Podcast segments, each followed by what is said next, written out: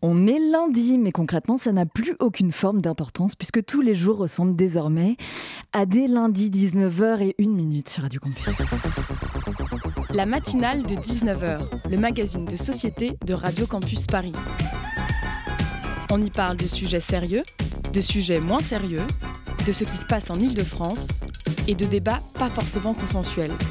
Tous les jours du lundi au jeudi sur le 93.9 et dire que l'année dernière, il y a certaines semaines où je peinais à trouver un sujet excitant pour en faire un édito. Aujourd'hui, alors que l'on a visiblement commencé l'effondrement sans avoir été prévenu, alors que dans la pioche j'ai tout à fait aléatoirement le choix entre une pandémie post-apocalyptique, des attentats islamistes ou racistes de films d'horreur, une élection américaine croisée avec le Jumanji ou des guerres de clochers internationales sautées du Mirador pendant que le permafrost a lui aussi plongé dans les abysses, j'avoue, j'avoue me sentir comme un anxieux pathologique atteint de phobo au milieu des 150 parfums d'un marchand de glace italien.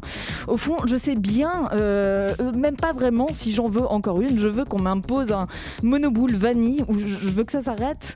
Je vous donnerai bien mon point de vue, mais ça fait dix mois que j'en ai plus, je ne comprends rien et les gens autour de moi ont l'air tous à peu près aussi largués que moi.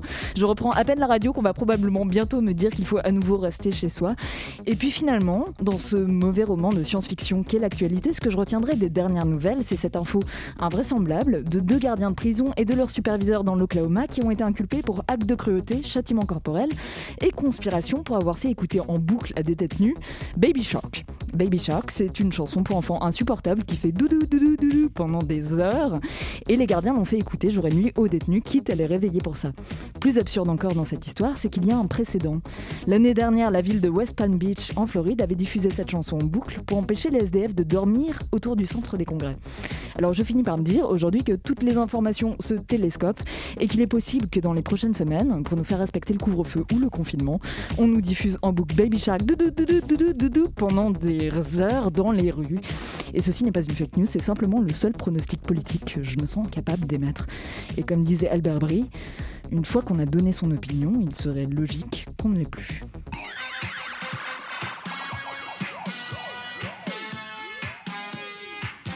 Au sommaire de l'édition de ce soir, dans la matinale de 19h, violences sexistes et sexuelles dans les milieux estudiantins et dans les stages, une étudiante sur 10 a déjà subi une agression sexuelle. C'est ce que révèle une enquête publiée par l'Observatoire étudiant des violences sexuelles et sexistes dans l'enseignement supérieur.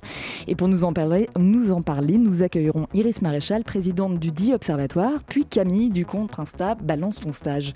C'est notre sujet hein, en seconde partie de l'émission. Nous écouterons le reportage de Pauline qui nous immergera dans une manif pro-avortement en Pologne. Et puis François recevra l'assaut caméo dans le Zoom avant de faire le vitre et de faire une chronique. Deux heures avant le couvre-feu, perdu quelque part entre le croissant et l'apéro anticipé, vous êtes bien sur les 93.9. C'est la matinale de 19h. À peine arrivé, la hiérarchie s'est mise en place. Nous, on était les nouveaux, les merdes comme ils disaient. Et eux, c'était les anciens, les maîtres comme on devait les appeler. Ils nous ont demandé de s'allonger, on devait boire un cubi à l'envers. Ensuite, euh, chacun devait se donner un coup sur le visage avec un god. À ce moment-là, j'avais qu'une envie. Partir, rentrer chez moi. Mais les épreuves ont continué. Le soir, le repas était servi dans des gamelles à même le sol. Le jeu, c'était de se prendre pour un chien. Et puis ce fut le moment du mythique beer pong. Tu perds, tu montres tes seins, m'a expliqué Paul. J'ai perdu. J'ai montré mes seins. J'avais honte. Alors je suis allée dans ma chambre. Paul m'a suivi. Paul, c'est un ancien, c'est mon parrain d'intégration. Et maintenant, c'est celui qui m'a violée. 10% des étudiantes victimes de viol durant leurs études, 20% des étudiantes victimes d'agressions sexuelles. Ce sont des chiffres accablants que révèle l'étude de l'Observatoire étudiant des violences sexuelles et sexistes, dont vous êtes la présidente. Iris Maréchal, bonsoir. Bonsoir. Et pour mener cette interview avec moi ce soir, c'est Sandra. Bonsoir Sandra. Bonsoir. Iris Maréchal, avant tout, pour commencer cette interview, est-ce que vous pourriez nous expliquer ce qu'est l'Observatoire étudiant des violences sexuelles et sexistes et ce qui l'a poussé à réaliser cette enquête? Ouais, le nom est un peu long, on n'a pas encore trouvé l'acronyme. Euh, alors, globalement, on est une asso euh, étudiante d'envergure nationale. On a été créé il y a un an et demi et on est parti du constat en fait qu'il y avait vraiment un contexte des violences sexuelles et sexistes dans l'enseignement supérieur et qu'il fallait qu'on travaille là-dessus. Euh, on a grosso modo trois euh, grands projets. Le premier, c'était vraiment d'évaluer l'ampleur des violences sexuelles et sexistes. Donc, c'est ce qu'on a fait au travers de notre questionnaire.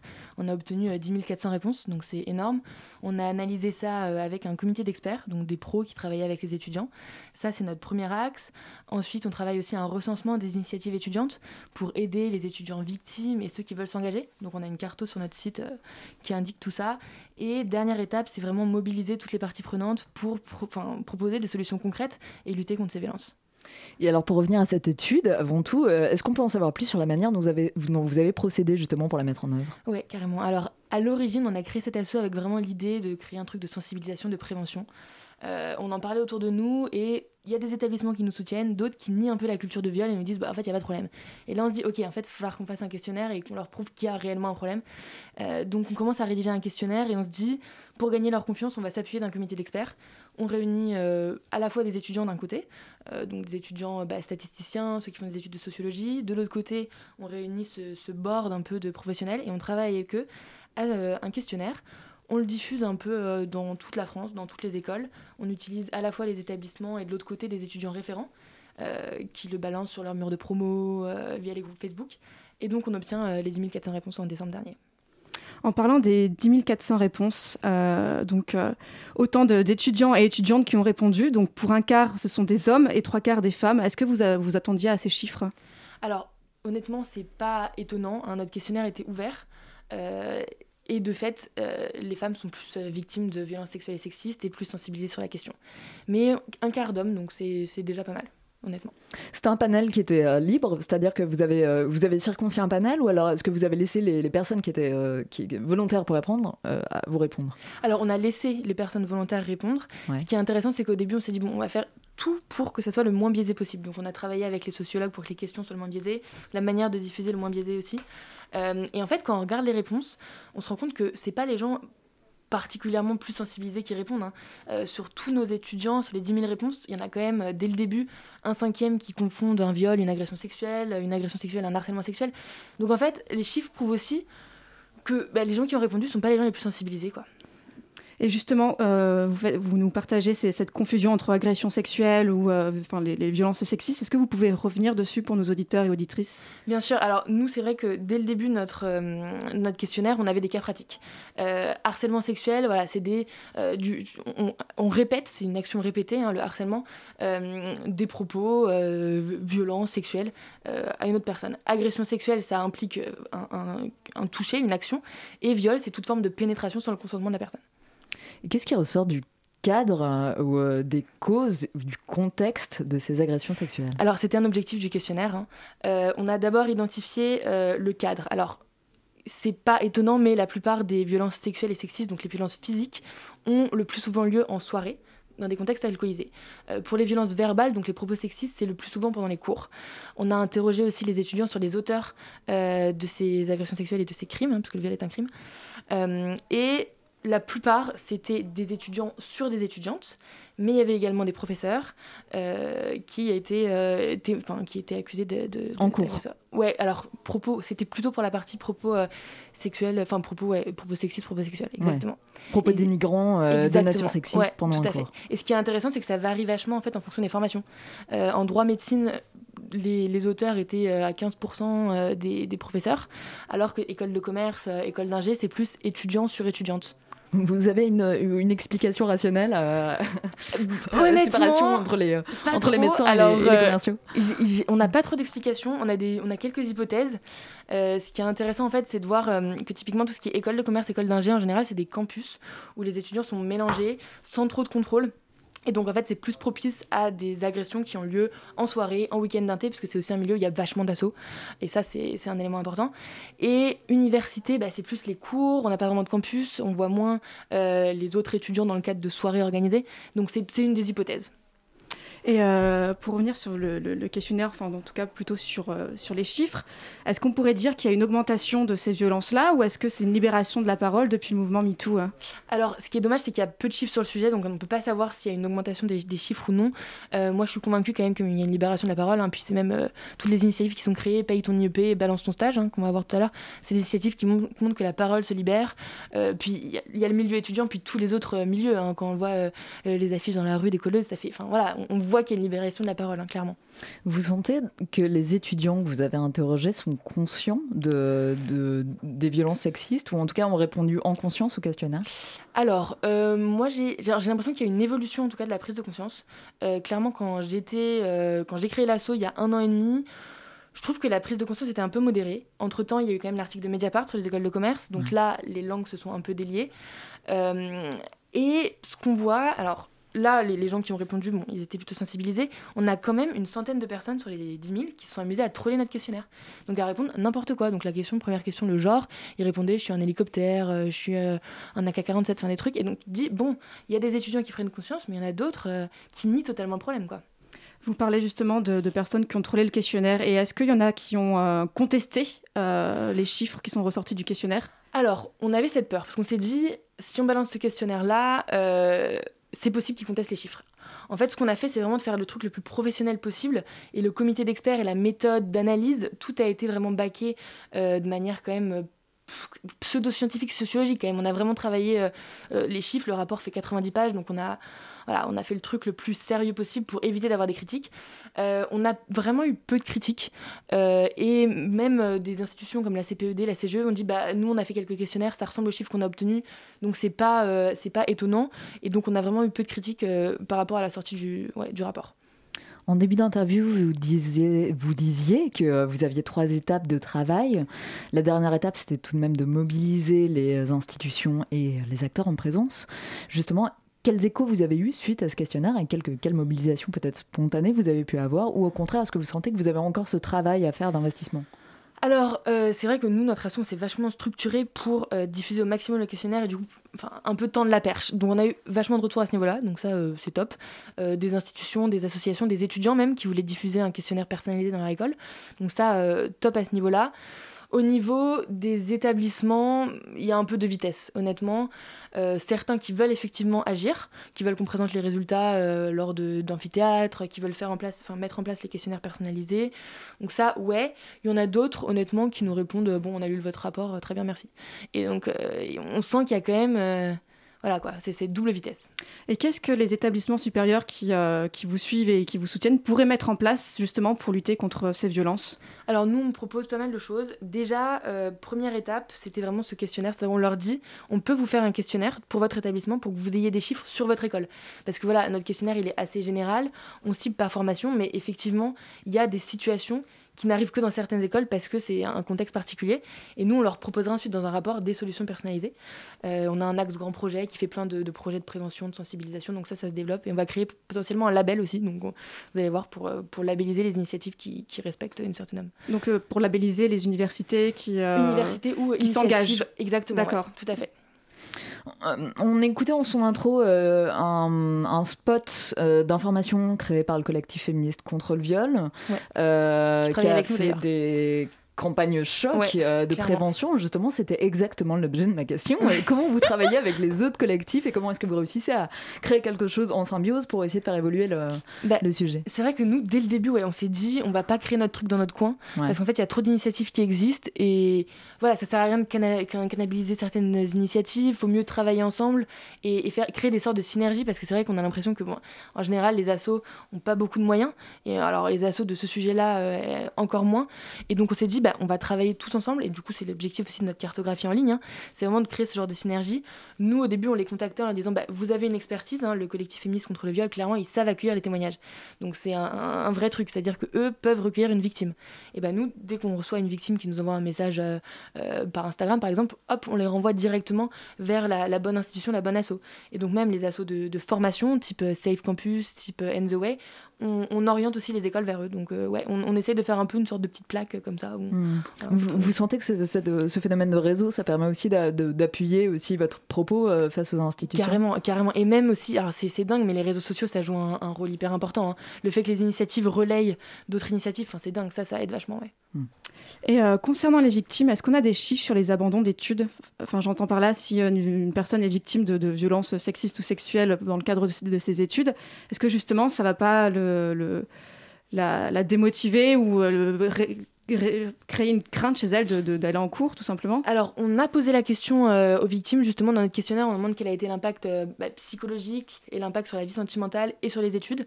Et alors, c'est assez étonnant, mais finalement, euh, les victimes disaient qu'elles étaient beaucoup plus impactées au niveau de la vie sentimentale et des relations plutôt que les études. Et, et, c'est vrai que sur les, sur les raisons qu'on donnait, les études, c'était en général une des dernières raisons, enfin, et un dernier impact. D'accord, parce que, parce que c'est, je crois que vous aviez dit dans 15% des cas, ce sont des professeurs, mais dans les autres, dans, le, dans les autres cas, ce sont des étudiants. Et des étudiants sur étudiantes, oui, tout à fait. D'accord. Ouais, exact. Il y a quelque chose d'assez intéressant là-dessus. Autant euh, on peut essayer de structurer un propos institutionnel et on peut essayer de structurer la parole d'un professeur, autant savoir ce qui se passe dans les backstage étudiants euh, pendant les week-ends. C'est plus, euh, plus compliqué. Quelle, quelle, incidence on peut avoir sur ça? Comment est-ce qu'on peut. Alors, notre idée, et ça, on l'a vu par rapport. on en fait, on a posé aux étudiants, on leur a dit pour vous, c'est quoi la cause des violences sexuelles et sexistes? Alors, évidemment, la cause principale, c'est l'agresseur. Hein. Il y a certains médias qui ont transformé mmh. notre propos, c'est l'agresseur. En revanche, pourquoi particulièrement dans les études supérieures Là, euh, ce qui est cité en général, c'est le manque d'éducation sur le sujet, sentiment d'impunité, parce que les agresseurs ne sont pas punis, euh, consommation excessive d'alcool et euh, effet de groupe. Et nous, on se dit, on peut agir là-dessus.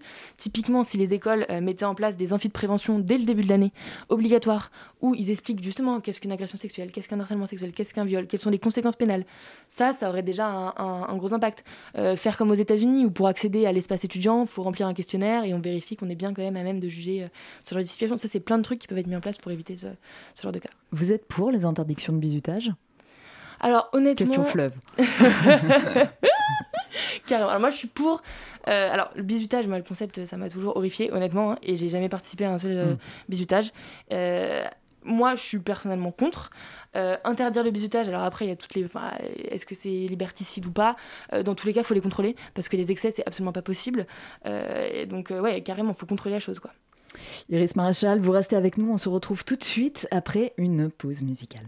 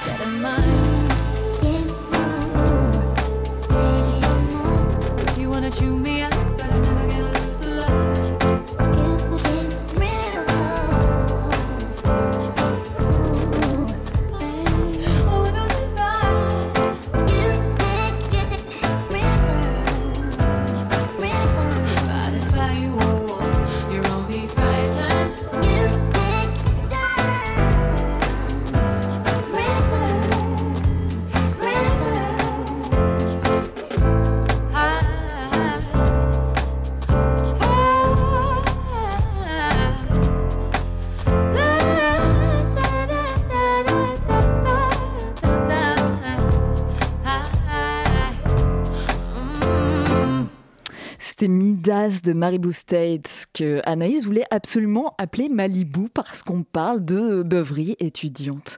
Il est 19h21 minutes sur Radio Campus. La matinale de 19h sur Radio Campus Paris. Et nous sommes de retour en studio pour la matinale de 19h consacrée aux violences sexuelles dans le milieu estudiantin, avec toujours avec nous Iris Maréchal, présidente de l'Observatoire étudiant des violences sexuelles euh, tout court. Sexiste. Sexiste, excuse-moi, il me long. un mot. J'y arriverai. D'ici la fin de l'émission, j'aurai réussi à donner le titre en entier. Et désormais, Camille qui nous a rejoint en fauneur. Camille, bonjour. On n'entend pas Camille pour l'instant. Est-ce qu'on réussit à voir Camille? Camille qui est donc une des fondatrices de la page euh, Instagram. Paye ton stage, mais on va rester avec Iris, donc on n'a pas Camille. hein. Restons avec restons les, ensemble. restons en- un peu plus longtemps.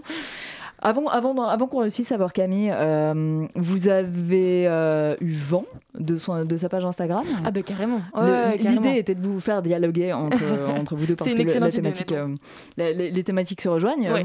Qu'est-ce que vous pensez de ce genre d'initiatives qui sont plus dans la dénonciation euh, euh, médiatique ouais, et témoignage? Euh, alors c'est vrai que nous à l'origine on avait, on avait même eu cette idée là et puis on était parti ouais, comme je vous le disais sur les trucs de prévention de sensibilisation et au final on s'est dit bon pour faire avancer les choses, je pense qu'il y a besoin de ce genre d'initiative et c'est top. Ça permet vachement, je pense, d'aider les victimes, euh, de voir voilà, qu'elles sont pas seules. Enfin, ça, c'est, c'est énorme comme truc et moi je suis, je suis totalement pour.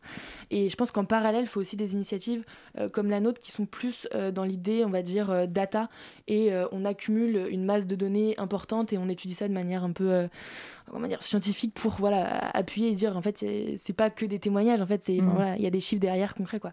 Vous vous présentez comme une asso, mais est-ce qu'il y a, est-ce qu'il y a l'idée derrière que l'observatoire puisse euh, investir vraiment le rôle d'observatoire comme ils existent en France, à savoir souvent des assos qui ont une portée institutionnelle et qui réussissent à faire de la vigilance sur un sujet euh, sur le très long terme Alors notre résine, on en a parlé, mais apparemment euh, le statut d'observatoire va être euh, de plus en plus euh, supprimé. ouais. Donc, euh, mais à l'idée, ouais, enfin dans l'idée, on, on aurait adoré faire ça, ouais, carrément. Sandra? Et euh, pour la suite, est-ce que vous avez de, de, de, de prochains, enfin de, de- peut-être un nouveau questionnaire, enfin pour Ouais. l'année suivante, euh, Clairement. Alors, euh, à l'origine, on s'était dit, on va le faire ça tous les ans pour avoir vraiment des chiffres et voir une évolution concrète. Et euh, bah, ça prend vachement de temps quand même à, à mettre en place, à diffuser, à, à analyser derrière. Euh, donc, on verra peut-être euh, tous les 2-3 ans. Ouais. Mais Et j'imagine aussi mobiliser parce qu'il y a des, mobiliser. mo- il y a des soci- des sociologues derrière. Ah, euh. mais carrément, ouais, ouais, ouais, tout le travail de pro derrière, euh, il prend vachement de temps. Euh, Une question qui m'aurait intéressée aussi en vous confrontant avec Camille, c'est qu'est-ce qui fait euh, que le milieu des stages puisse être problématique?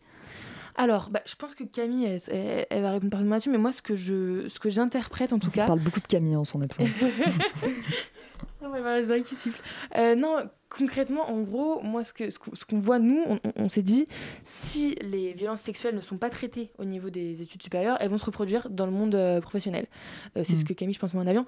Et donc, du coup, il y a, il y a clairement un lien. C'est-à-dire que si on dit pas aux étudiants, en fait, ce que tu es en train de faire, c'est une agression sexuelle ou c'est un viol, après, en entreprise, euh, voilà, quoi, ils vont se dire, bon, bah, en fait, c'est la même chose, je vais pas être puni. Donc, voilà, ils, ils peuvent reproduire la situation. Donc, pour moi, il y a clairement euh, un lien entre les deux.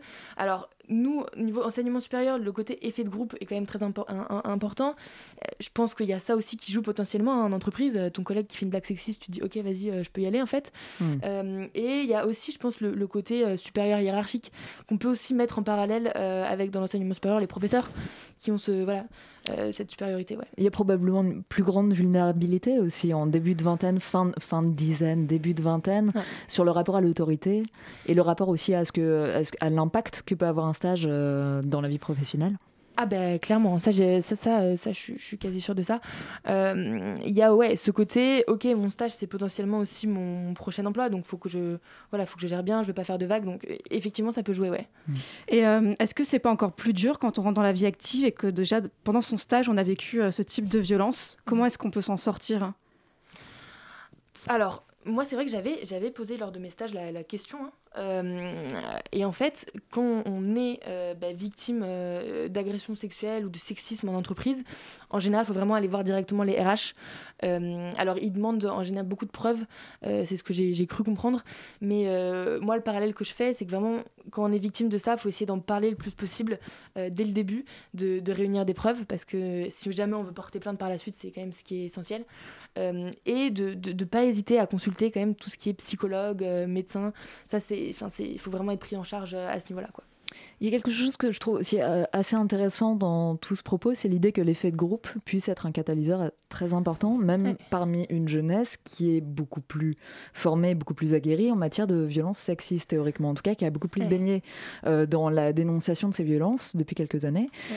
Euh, comment est-ce qu'on peut chercher à combattre quelque chose qui est presque de l'ordre de l'irrationnel et qui fait que euh, un, un discours public Mm. peut euh, perdre du sens euh, à partir du moment où, le, où la pression sociale euh, va prendre le relais. Là où on peut imaginer qu'il y a une dizaine d'années, une quinzaine d'années, une vingtaine d'années, la, la conscience antisexiste euh, produisait ces, euh, ces phénomènes de violence sexiste, aujourd'hui on sent bien que c'est probablement aussi quelque chose d'assez grégaire. Ah, c'est hyper grégaire, hein, c'est hyper. Enfin, moi, je trouve ça hyper animal. hein, L'effet de groupe, euh, moi, je l'ai vu littéralement en école de commerce. C'est un truc. euh, C'est-à-dire que prendre les, les- les individus séparément, c'est pas du tout la même chose que, que les voir agir en groupe. hein. Mm. Euh, et puis même les associations qui ont des sortes de traditions pour rentrer, pour être acceptées, ça, c'est quand même dingue. Et alors, comment combattre ça? Euh, J'ai l'impression que c'est quelque chose qui a toujours existé. Euh, et effectivement, c'est un catalyseur aussi de, de violences sexuelles. hein. Enfin, même le, dans l'article de Mediapart, il parlait de, de l'action des chats fraîches à HEC notamment. Ça, c'est un truc typiquement effet de groupe. Donc, ouais. Et c'est des traditions qui sont très violentes et Ouais. euh, très difficiles à éradiquer, entre guillemets, parce que souvent, euh, si on veut changer les choses, on va nous dire que bah, bah non, c'est là depuis des années, pourquoi, pourquoi, ouais, pourquoi est-ce qu'on changerait, pourquoi est-ce qu'on ferait autrement? Les étudiantes euh, des années précédentes ne se sont pas plaintes. Enfin, on se retrouve face à ce, ce type de réaction. Et comment, comment, enfin, moi, je me pose la question. C'est vrai que ça doit être difficile. On est une jeune étudiante, on arrive, on, on veut, on veut se faire intégrer. Ouais, comment comment ouais, est-ce qu'on peut euh, porter notre voix, en fait? Ah bah c'est hyper compliqué. Et puis c'est vrai qu'il y a même aussi cette pression entre étudiantes de mais non parle pas en fait. Enfin c'est un peu le jeu quoi. Enfin t'inquiète. Enfin si tu parles tu vas être euh, stigmatisé et, et ça c'est un vrai truc hein. Ce, ce- ça existe encore dans l'enseignement supérieur ce Mhm. côté euh, réputation ce côté en fait j'ai pas envie euh, bah, de, de me sentir différent des autres euh, de parler de ça puisque c'est un sujet hyper sensible et, et comme les gens en parlent pas personne n'a envie d'en parler hein, et puis ça reste le plus le tabou, plus, plus tabou possible. Donc c'est vrai que toutes les initiatives comme celle de Camille comme celle qu'on porte avec l'Observatoire, pour moi, à mon sens, c'est ce qui va vraiment aider à faire changer les mentalités et du coup faire en sorte que bah, l'individu, quand il se retrouve en groupe, bah, il garde quand même cette conscience-là et se dit, ok, non, ce qu'on est en train de faire, c'est pas normal et il faut arrêter, quoi. Il y a du corporatisme aussi dans les, euh, dans, dans les écoles. Ah bah ouais, carrément. grandes écoles. Ouais, ouais, grandes écoles aussi, enfin, je, encore plus, j'ai envie de dire, euh, dans tout ce qui est grande école, ouais, carrément. Euh, Comment ça encore plus dans, dans les grandes écoles? Bah, j'ai l'impression, et honnêtement, c'est peut-être aussi mon expérience, mais que euh, il y a un peu ce côté, enfin, l'impunité est encore plus présente euh, dans les grandes écoles. C'est, enfin, après, euh, voilà, j'ai- un parcours, euh, j'ai fait Sciences Po et HEC, donc c'est vrai que j'ai pas, euh, mais pour moi, ouais, clairement. Qui serait encore une fois euh, dû à quoi? Comment, ce comment est-ce que vous l'analysez? Ce sentiment d'élite, ce sentiment de je ne peux pas, euh, voilà, euh, je suis pas puni quand j'agis, euh, je peux faire ce que je veux, Mm. je suis un peu tout puissant, j'ai fait la meilleure école, j'ai une carrière dessinée. Ouais, c'est un sentiment de toute puissance, clairement. C'est-à-dire que derrière, ce qui se dessine, c'est que les directions des écoles protègent elles-mêmes des pratiques dans leurs écoles potentiellement? Alors ça, honnêtement, je sais pas. Je sais en tout cas qu'il y a une sous-déclaration des faits et que ça, ça empêche aussi euh, les écoles d'agir. C'est-à-dire qu'en fait, nous, quand on est allé voir les établissements, euh, que ce soit université ou école, ils nous ont dit, bah attendez, euh, enfin juste, j'en sais rien, quoi. Enfin, moi, personne, les étudiants viennent pas se voir pour se plaindre. Mm. Donc en fait, vous, vous, vous me dites des, des, des- des- vous dénoncez des violences qui, pour moi, n'existent pas. Donc ça, c'est aussi un frein. On parlait tout à l'heure euh, d'impunité et justement j'ai parcouru euh, donc le petit euh, le petit guide qui a été réalisé par Balance ton stage, enfin par les trois créateurs et créatrices de Balance ton stage et c'est indiqué que seulement 5% des victimes de ces violences en ont parlé à leur établissement, à- enfin à savoir l'EM de Lyon. Ouais. Et euh, enfin comment enfin là c'est sûr que enfin on parle vraiment d'impunité, C'est 5% c'est vraiment un chiffre euh, Et- petit. Et, donc il y a ça dans Balance, euh, Balance ton stage, dans leur rapport. Il y a aussi ça, nous, dans notre rapport en tant qu'observatoire, puisqu'on demande aux victimes est-ce que vous avez porté plainte?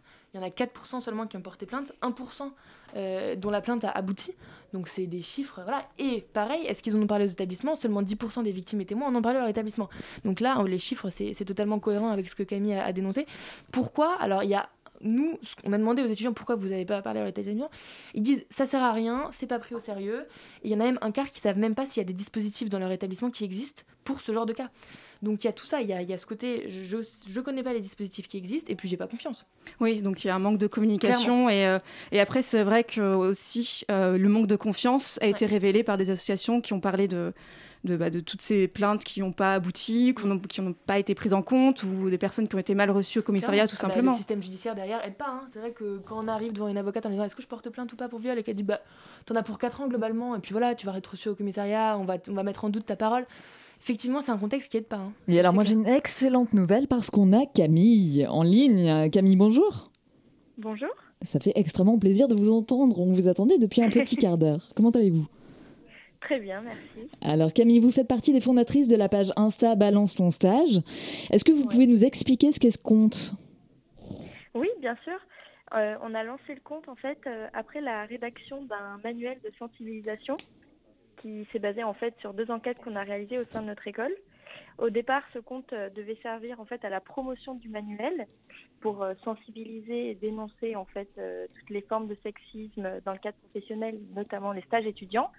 Et puis au fur et à mesure, ça a pris une ampleur à laquelle on s'attendait pas forcément et aujourd'hui, on recueille beaucoup de témoignages en fait en message privé.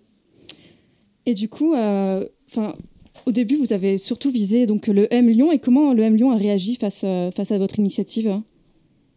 Le Lyon a très bien réagi. En fait, euh, au départ, ce projet rentrait dans le cadre scolaire. C'était euh, pour valider un des acquis euh, au diplôme. Et puis finalement, le, projet s'est étendu et puis on allait au-delà finalement de ce projet scolaire. Et puis ça a été très très bien reçu à l'EM Lyon. Et surtout que l'EM a mis en place tout récemment un dispositif de lutte contre les violences sexistes et sexuelles. Donc, qui est, je crois, une, une grande première en fait pour les écoles de commerce avec notamment une procédure, euh, enfin un plateforme pardon de signalement qui va être mise en place, euh, qui sera en ligne pour justement euh, dénoncer en fait, enfin pour pouvoir signaler quand une personne a été témoin ou victime d'une quelconque forme de sexisme, enfin de violence sexiste et sexuelle. Et donc voilà, il y a plein de choses qui sont en train d'être mises en place dans notre école et qui, je l'espère, vont aussi bouger dans d'autres écoles, mais on est dans la bonne voie, dans le bon chemin. Camille, euh, on a 30 secondes pour finir cette interview qui, qui arrive un peu tard, un peu sur le tard.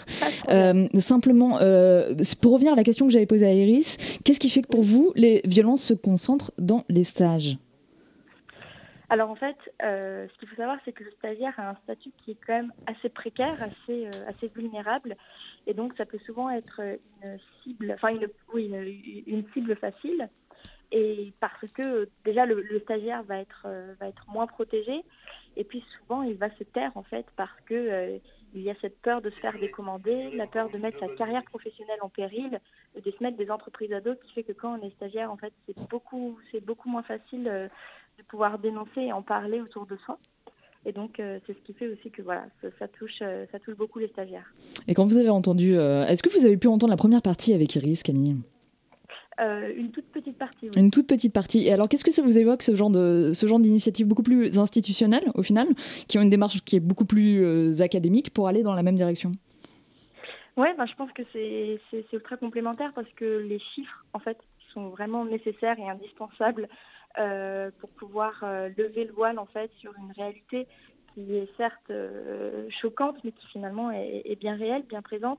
Et je pense que les, les- les gens ont besoin aussi d'avoir des chiffres pour pouvoir, euh, pouvoir comprendre euh, ce qui se passe et pour pouvoir donc lever le voile sur euh, une réalité qui est bien trop souvent euh, cachée, dissimulée. Et les chiffres sont là justement, sont, sont très révélateurs et permettent de, prendre conscience en fait du, du- problème et des dysfonctionnements qui sont bien présents.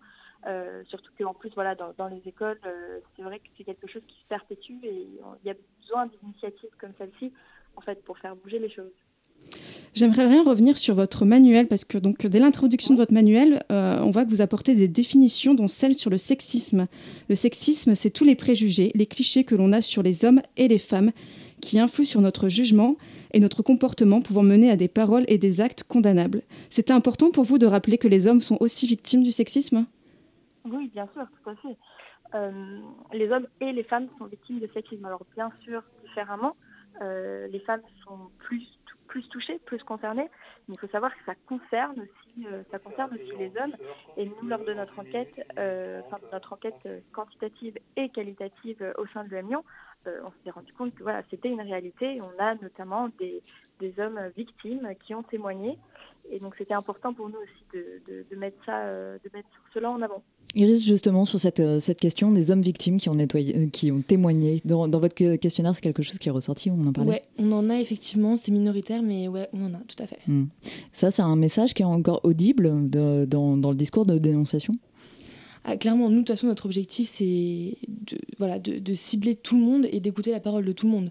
Euh, donc, oui, c'est audible. Après, nous, quand même, dans les, dans, le- dans les retours qu'on a eu, les réponses qu'on a eues, c'est majoritairement des violences qui ont lieu d'un étudiant sur une étudiante, malgré tout. J'aurais une dernière question pour conclure cette interview, Camille et Iris. Je vous la pose à toutes les deux. C'est quoi la prochaine, la prochaine étape, selon vous, pour justement, dans un combat commun, euh, réussir à faire avancer cette cause? Nous, c'est des projets, des projets, des projets. Il faut, faut, faut y aller, il faut, faut balancer des initiatives, il faut que les établissements s'engagent. Et voilà, il faut qu'il y ait toujours ces actions des assos et des établissements et des institutions, potentiellement des pouvoirs publics aussi, qui s'engagent sur la question. Camille Oui, ouais, bah, je suis totalement d'accord avec Yaris. Il y a plein de projets à mettre en place. Il y a plein de choses à mettre en place. Et nous, maintenant euh, qu'on a travaillé sur la partie étudiante, on va aussi s'attaquer bah, à la partie école euh, pour intégrer ces dispositifs Hum. de lutte et faire en sorte qu'il y ait des suivis qui soient plus renforcés euh, des stagiaires pendant et après. Et puis aussi travailler avec les entreprises. Euh, donc là, c'est notre prochain, nos, prochains projets, c'est voilà, c'est travailler avec les entreprises euh, pour rédiger des kits de bonnes pratiques, euh, faire des tables rondes et pen- penser ensemble à comment, voilà, comment on peut faire en sorte que les managers aussi, en fait, leur montrer qu'ils ont un rôle à jouer dans ça et que voilà, faut sensibiliser les étudiants, les managers et faire en sorte que l'école là-dedans aussi euh, ait son rôle à jouer. Et on vous souhaite l'écho nécessaire pour faire avancer cette cause. Iris, Camille, merci beaucoup d'être là pour témoigner de la couche de culture du viol qui patine les études. Et auditeurs, restez bien à l'écoute, on se retrouve juste après la musique.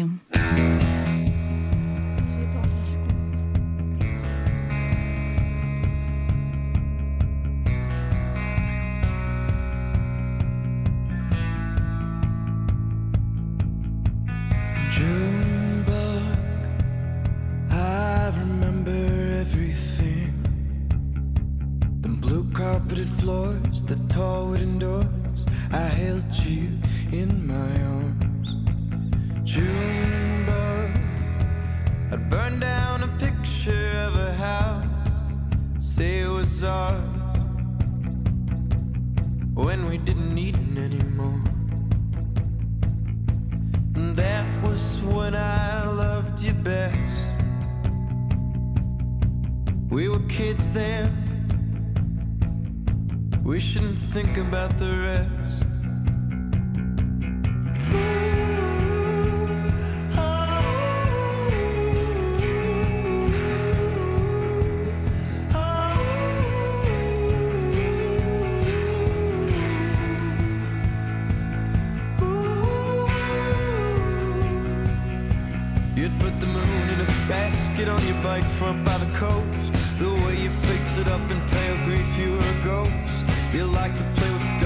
Darkness, all the universe could give. I was the home you once tried to escape the dark in which you lived.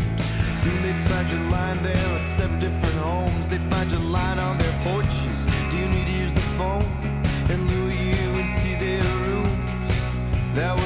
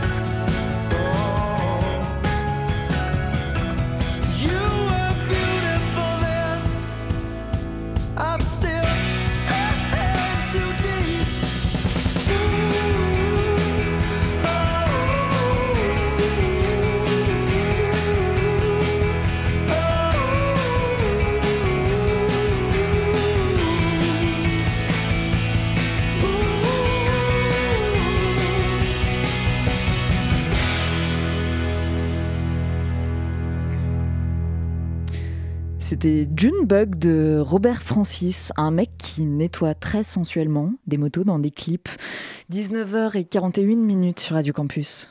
La matinale de 19h sur Radio Campus Paris.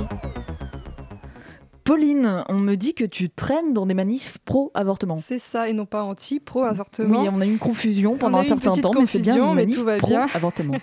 Donc, oui, Pierre Dallac, c'est-à-dire foutez le camp ou encore rendez la liberté, scandait des milliers de Polonaises et Polonais dans la rue ce vendredi dernier, après que le tribunal constitutionnel polonais a donné son feu vert à un nouveau durcissement de la loi sur l'avortement en ce jeudi 22 octobre. C'est un pas de plus vers l'abolition totale de l'IVG en Pologne, IVG déjà très réglementé. Désormais, tout avortement concernant une malformation fétale grave et irréversible ou maladie incurable menaçant la vie du fœtus est considéré comme incompatible avec l'article 2 de la Constitution polonaise, stipulant que tout le monde a le droit à la protection de sa vie. Les Polonaises ne pourraient donc avorter que lors d'un cas grave de danger pour la mère ou, dans le cas d'un viol, ce qui représente moins de 10% des avortements en Pologne. C'est une décision qui revient carrément à une quasi-interdiction de l'IVG. Et ce dimanche se tenait une ma- manifestation euh, devant l'ambassade de Pologne et je m'y suis rendue pour pouvoir avoir les témoignages.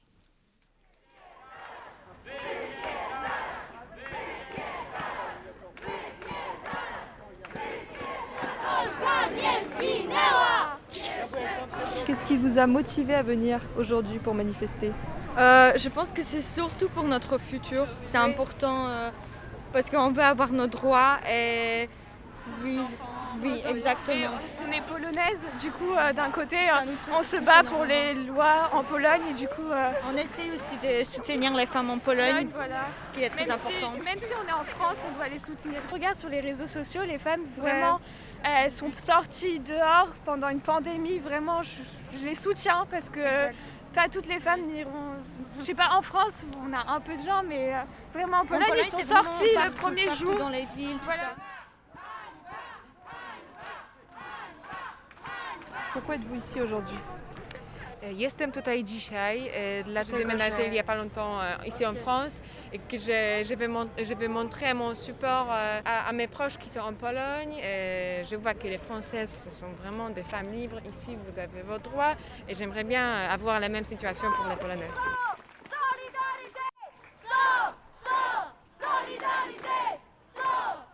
Ça me paraît, euh, dans tous les cas, absurde de vouloir revenir sur le droit à l'avortement, parce que concrètement, même s'il était interdit à 100%, eh ça n'empêcherait pas les avortements de se produire. Ça n'a jamais empêché les avortements de se produire.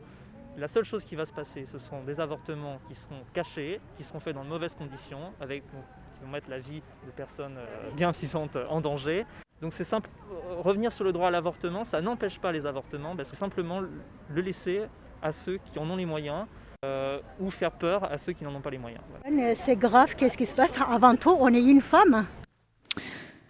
Pauline, euh, est-ce que tu veux revenir un petit peu sur ce reportage Est-ce que tu peux déjà nous dire euh, quelle était l'ambiance à peu près dans la manifestation? Eh bien, c'était mon premier reportage déjà en manifestation. Donc oui, merci.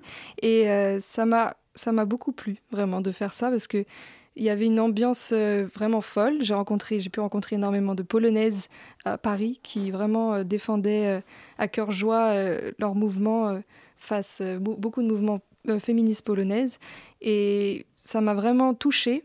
J'ai par, ailleurs pas mal d'amis en Pologne qui sont touchés directement du coup par cette loi anti-avortement et elles m'ont envoyé beaucoup de messages et beaucoup de vidéos. Ils sont allés directement là-bas. Ils ont manifesté dans la rue jusqu'à, je sais plus, une heure du matin. Et ça m'a vraiment beaucoup touché, leur témoignage. Hmm. C'est intéressant ce que tu dis parce que tu parles de quand même une ambiance festive là où on imagine que le, le, le- le moral doit être bas euh, face à ce genre de situation. C'est vrai, mais après, j'ai pu entendre pas mal de musique. Justement, dans toutes les, je pense dans toutes les revendications, il y a toujours un moyen de, de par la fête, de pouvoir aussi euh, pouvoir euh, mettre en valeur euh, les inégalités. Alors quand je dis la fête, c'est pas non plus oui. euh, La ferveur. La ferveur, voilà. C'était un enthousiasme assez fort. Mm. Il y avait quand même des slogans assez violents, quand même. Mais euh, voilà, ça m'a énormément marqué aussi. Et quel espoir elles ont, ces, ces femmes, quand on pense à certaines situations d'IVG ailleurs dans le monde, et notamment en Argentine, si je ne dis pas de Voilà, bêtises? ça ne touche pas que la Pologne, hein, ça touche énormément. Dans, alors en Europe, il y a la Pologne, il y a Malte, je crois, et aussi en Irlande. Donc ça touche éventuellement, enfin principalement beaucoup de pays, c'est vrai, hors Europe, mais également en Europe, il y en a pas mal. Et je voudrais rajouter aussi qu'en Pologne, ce qui est grave, c'est après l'avortement, ça va être la Convention d'Istanbul, donc c'est Conseil d'Europe qui lutte contre la violence à l'égard des femmes et la violence domestique. C'est les droits aussi des personnes LGBT. C'est l'éducation et la sexualité qui a été donc pénalisée. Et c'est aussi euh, l'état de droit. C'est un vrai danger réel pour la démocratie. Merci beaucoup, Pauline. Et c'est désormais l'heure du vous. Zoom avec François. Le Zoom, dans la matinale de 19h.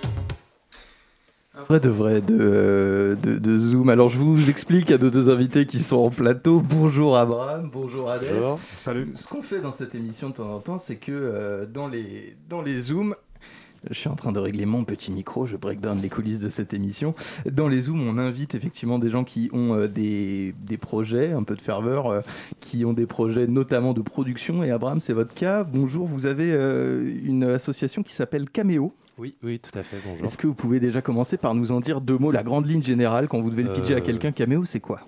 Avec plaisir. Alors Cameo, c'est un, c'est le concept d'une, euh, d'un réseau en fait participatif qui est basé sur l'échange de matériel et euh, de connaissances dans, le, dans l'audiovisuel. C'est bien pitché. Ça vous a valu des subventions un peu? Il m'a fait un petit clin d'œil. Ça vous a valu des subventions? Ouais, une tonne. Ah, merveilleux ça.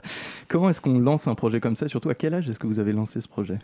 Alors, on a lancé ce projet à 3 quand on était en L2 à l'université Paris-Nanterre. Donc ça nous fait un petit 20, 21. Euh, donc ça fait, ouais, je, je devais euh, vers 21. Ok, voilà. Qui étaient les deux autres? Euh, Deux amis dans euh, ma promo en cinéma. Vous avez On viré est- depuis? Non, non, non, on est toujours en, en bon terme, on travaille même encore ensemble euh, dans le caméo. Le, le concept, il est parti du fait qu'il y a du matériel dans les universités, on n'a pas tout à fait euh, le droit de le sortir des salles de classe ou quoi, et ça nous a frustrés. Donc, euh, on a voulu euh, bah, se démarquer en proposant aux gens euh, une manière de démocratiser la pratique. C'est un des principaux obstacles aujourd'hui à la création, d'avoir euh, des gens qui effectivement ont envie de taper dedans mais qui n'ont pas du tout accès au, au Mhm. matos. Ah ouais, ouais, totalement. Vous, vous venez d'où exactement? Comment? Vous venez d'où exactement? Alors, euh, moi, je suis de Paris 19e. Beau quartier. Représente. Et bonsoir. Euh, bonsoir, moi je viens du 92 en général, que ce soit dans le 92 au nord ou au sud, j'ai beaucoup voyagé dans, dans le 92 on va dire. Et c'est un Yes. peu- c'est à peu près pareil, hein. pareil c'est- il y a plein de gens qui ont du talent mais pas assez de potentiel, pas assez de bas de matériel ou d'entourage en fait. Vous l'avez rencontré comment du coup, Abraham? Ah, rien à voir, une soirée dans le Ouais. 92 aussi. euh. En soirée, tu vois, là où il y a du beau monde, des Ouais, artistes un peu partout. Mais je crois que c'est, je crois que c'est comme ça que ça se fait. Euh, je fais rapidement parce que je voudrais laisser un petit peu de, de place parce que vous allez nous faire un freestyle Hades. Vous proposez un an d'aide à la production audiovisuelle. On l'a dit du matos, de la main d'œuvre, notamment aussi des chaînes de casting euh, si euh, les Ouais. gens veulent devenir acteurs. Où est-ce à qu'on vous retrouve sur les réseaux? Alors, euh, Caméo Cinéma sur Instagram et Caméo sur Facebook, avec un K. Hades, je vais vous laisser la place. Vous êtes là pour nous faire un petit, un petit freestyle histoire Avec de plaisir. conclure cette émission en beauté. On vous Allez. écoute. Pas de souci. Euh, petit- Excellent.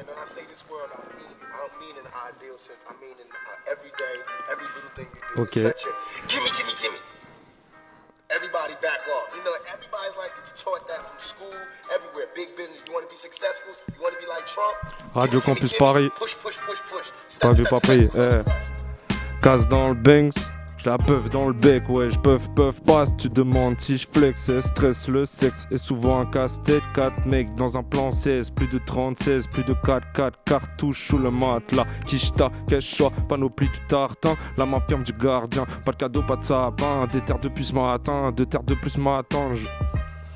Je vois des gadgets qui tremblent et je vois des gadgets en manque. Deux, trois carottes sur les tarots, ça se garrot dans le métro, dans ma garette. Je mets du nojo, mais je me contente de ça. Par contre, j'y vais à fond parce que la vie se calcine et qu'on vient des bas à fond. Dans ce monde, on se fait du sale, on a grandi en connaissance. Sans oublier nos racines, on coupe cette plante, on la détaille. Je focus en permanence. Dans son cou, je mets mes canines. Dans le bédo, je me canalise. Au fond du bloc, ça t'analyse. Ce que tu fumes, ça te paralyse. Pélican dans ma valise. Depuis quand tu t'investis, j'ai pas de mentir depuis petit. J'ai les crocs, je vois ça empire. Ton Loki, qu'est-ce que t'en tires? J'ai des sous dans l'obligation La rue note ton implication. De toute façon, je manque de passion, vide de passion, vide de patience.